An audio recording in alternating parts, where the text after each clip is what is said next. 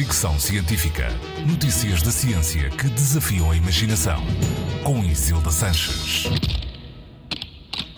Já todos conhecemos o penso rápido, essencial para pequenos ferimentos. Cientistas americanos otimizaram o modelo e criaram uma espécie de super penso rápido capaz de curar feridas profundas 25% mais rápido. Este penso rápido é inteligente, mas não tem fios.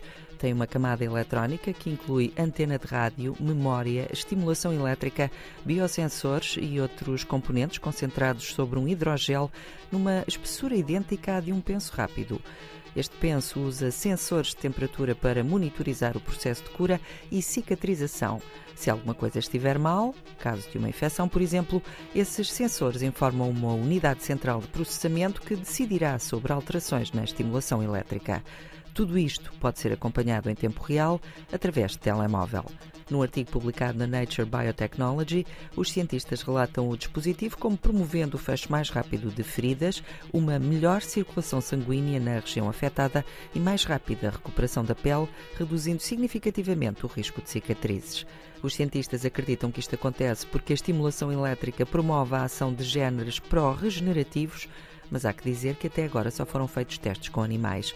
O próximo passo é testar a eficácia deste penso inteligente em humanos. Fricção científica.